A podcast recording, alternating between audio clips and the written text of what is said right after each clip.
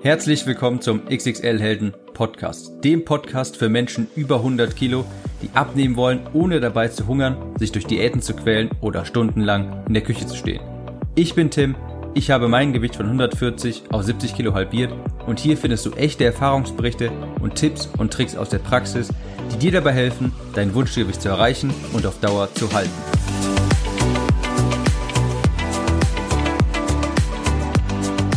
Hallo und herzlich willkommen zur neuesten Episode des XXL Helden Podcast. Heute mit dem zweiten Teil der Episode die Top 10 Fragen zum Thema Abnehmen beantwortet. Und ohne viel drumherum steigen wir auch direkt ein.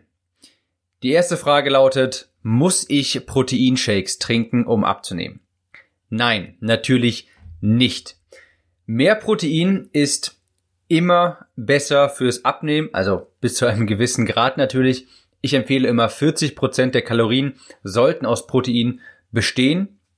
Und für viele ist es schwierig, auf diese geforderte Menge zu kommen.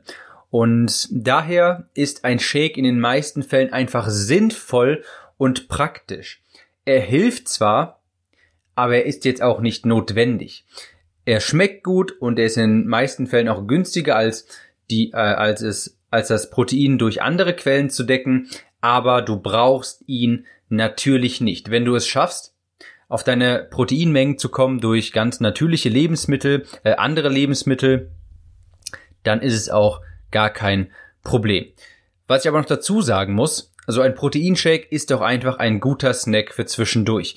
Den kannst du einfach mitnehmen, einfach Wasser in so einen Shaker füllen, das Pulver in so ein kleines Behältnis abfüllen, mitnehmen und das verhindert einfach das Naschen unterwegs. Nebenbei jetzt nochmal die Frage, und ich bin vorhin selbst in diese kleine Falle getappt, als ich sagte, andere natürliche Lebensmittel. Die Frage, sind Shakes denn unnatürlich? Und nein, das sind sie nicht. Die bekommen nämlich sehr häufig und sehr schnell diesen Ruf, dass es ja alles nur Chemie sei. Ein Shake, ein Proteinshake, also das Pulver, um genau zu sein, das entsteht bei der Käseproduktion. Das ist ein Nebenprodukt der Käseherstellung. Und das ist quasi also genauso natürlich wie auch Käse. Viele Leute, viele Leute denken vielleicht, es sei Chemie, weil es ja auch pulverförmig ist. Aber das ist Mehl auch und Mehl würden wir auch nicht als unnatürlich betiteln. Es ist also wirklich es ist einfach nur die Molke, die beim, bei der Käseproduktion entsteht in Pulverform. Mehr ist das gar nicht. Es ist wirklich ein sehr natürliches Lebensmittel. Und nur weil etwas nicht natürlich scheint, beispielsweise weil es in Pulverform daherkommt, heißt das noch lange nicht, dass es ungesund ist oder pure Chemie sei. Es gibt beispielsweise auch äh, sehr natürliche Pilze in der Natur, die dich umbringen können. Also es gibt unnatürliche Dinge, die gesund sind Medikamente zum Beispiel sind per Definition auch unnatürlich. Die findest du ja nicht irgendwo. Aber sie sind sehr gesund. Und genauso können, sage ich mal, industriell hergestellte Dinge sehr gesund sein. Und auch natürliche Dinge wie Pilze in der Natur können sehr gefährlich sein. Also, um das mal umfassend jetzt zu beantworten, nein, du musst keine Shakes trinken. Sie helfen nur. Und nein, sie sind auch nicht nur pure Chemie oder unnatürlich. Die nächste Frage lautet, ich bin über meine Kalorien gekommen. Kann ich das ausgleichen, indem ich am nächsten Tag weniger esse? Und da lautet die Antwort ganz klar, ja. Du solltest dich dann nicht auf den Tagesbedarf, also solltest dann nicht unbedingt so zwingend auf den Tagesbedarf schauen, sondern eher den Wochendurchschnitt betrachten. Nehmen wir jetzt einfach mal an, du würdest 1000 Kalorien am Tag essen. Das wäre natürlich äh, nicht gesund. Ich nehme das jetzt nur als Beispiel, weil es sich einfach rechnen lässt. Wenn du 1000 Kalorien am Tag zur Verfügung hättest, dann hättest du in der Woche ja 7000 Kalorien. Und ob du jetzt zum Beispiel an einem Tag davon mal 1300 isst und am nächsten Tag dann 1700 und an den restlichen wieder 1000, dann bist du am Ende der Woche trotzdem auf 7000. Das heißt, es muss nicht unbedingt jeden Tag zu 100 Prozent diese Kalorienbilanz eingehalten werden, solange sie am Ende der Woche durchschnittlich eingehalten wurde. Es wäre natürlich ein, es wäre ideal, wenn du dann jeden Tag konstant die 1000 Kalorien essen würdest, aber das ist nicht immer realistisch. manchmal hat man Feiern, manchmal gibt es Geburtstage, man geht mit Menschen, mit Freunden ins Restaurant und sowas gehört alles dazu. Du wirst an einigen Tagen mal drüber hinausschießen, aber das kannst du ausgleichen. Das ist alles nicht so schlimm. Was ich nur nicht empfehlen würde, ist, das zur Gewohnheit werden zu lassen und sagen, zu sagen quasi, okay, dann esse ich vielleicht an drei Tagen irgendwie 2000 Kalorien, an zwei esse ich gar nichts und so weiter. Also es wäre schon gut, wenn du das etwas routiniert machen könntest, wenn du wenn das ab und zu mal vorkommt, ist das nicht das Problem, aber versuche so oft wie möglich, der Einfachheit halber, auf deine Kalorien auch jeden Tag zu kommen. Solange du aber in der Woche durchschnittlich auf deine Kalorien gekommen bist, ist alles okay. Die nächste Frage ist, wie berechne ich Kalorien, wenn ich ins Restaurant gehe? Da kannst du einerseits Überschlagswerte benutzen und da würde ich dir empfehlen, immer eher etwas zu viel zu rechnen als zu wenig.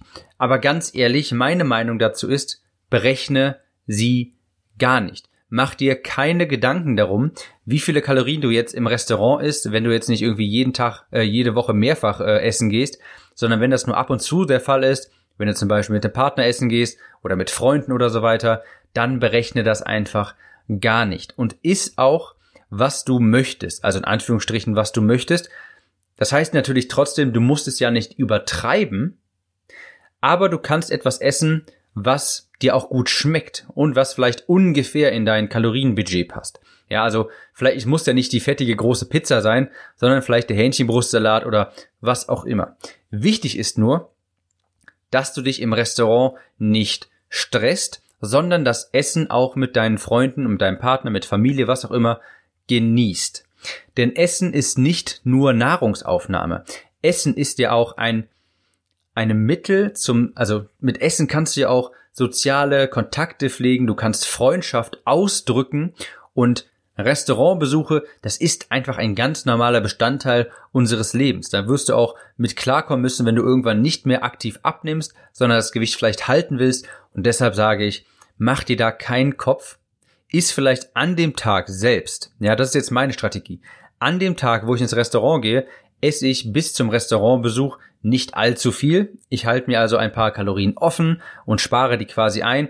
Und je nachdem, wie viel ich am Abend gegessen habe, das schätze ich einfach subjektiv ein, esse ich vielleicht am Tag darauf auch noch mal ein bisschen weniger oder mache eine extra Sporteinheit oder sowas.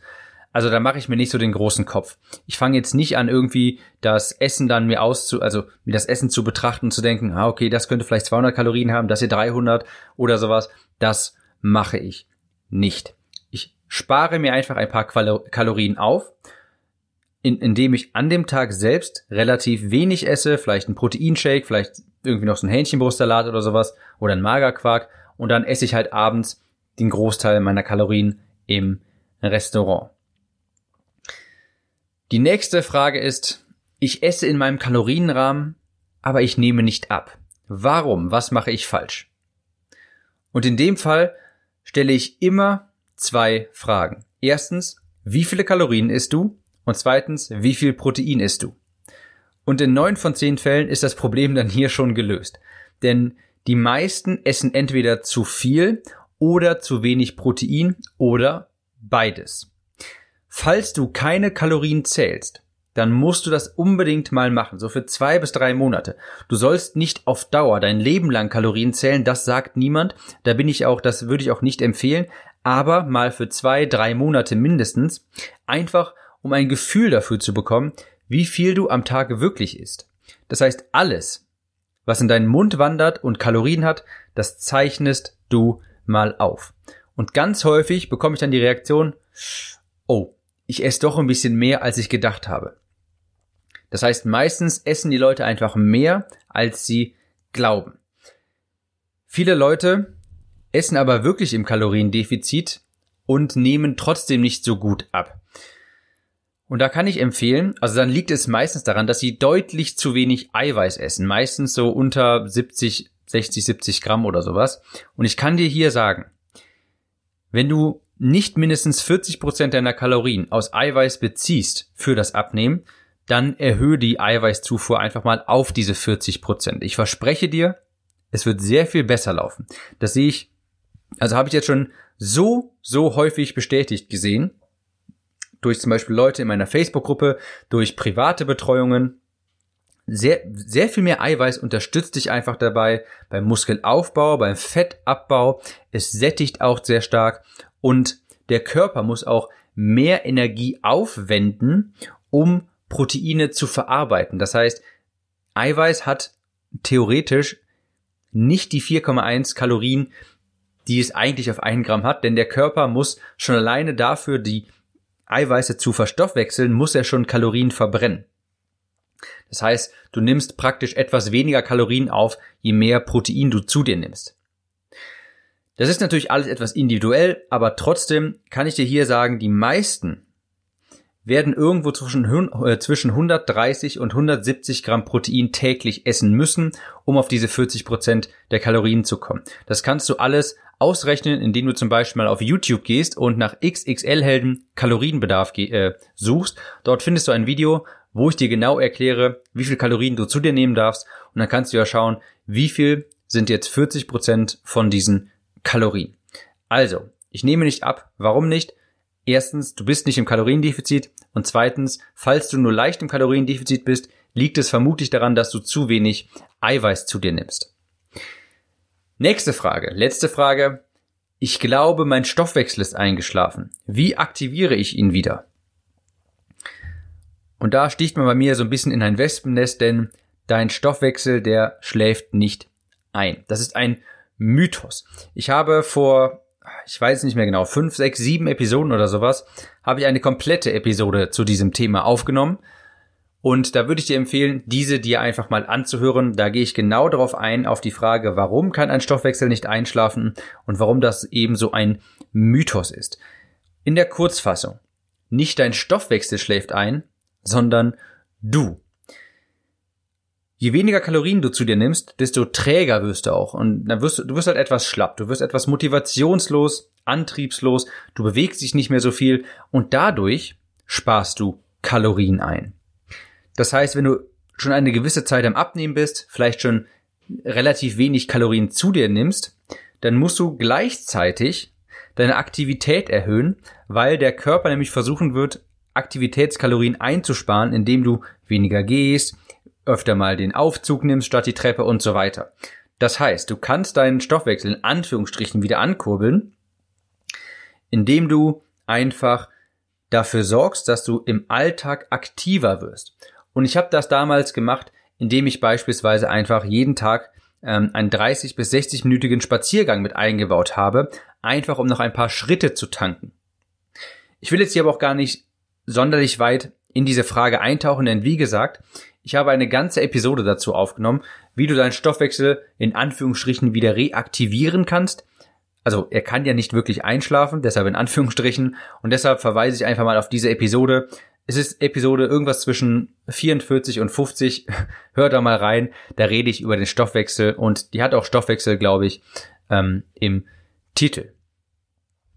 Das war's soweit für die Top 10 Fragen zum Thema Abnehmen. Ich hoffe, die Episoden haben dir weitergeholfen und falls du diesen Podcast noch nicht abonniert hast und ein iPhone hast, dann würde ich mich darüber freuen, wenn du mir in iTunes eine Bewertung geben würdest. Wir hören uns nächste Woche wieder. Ciao,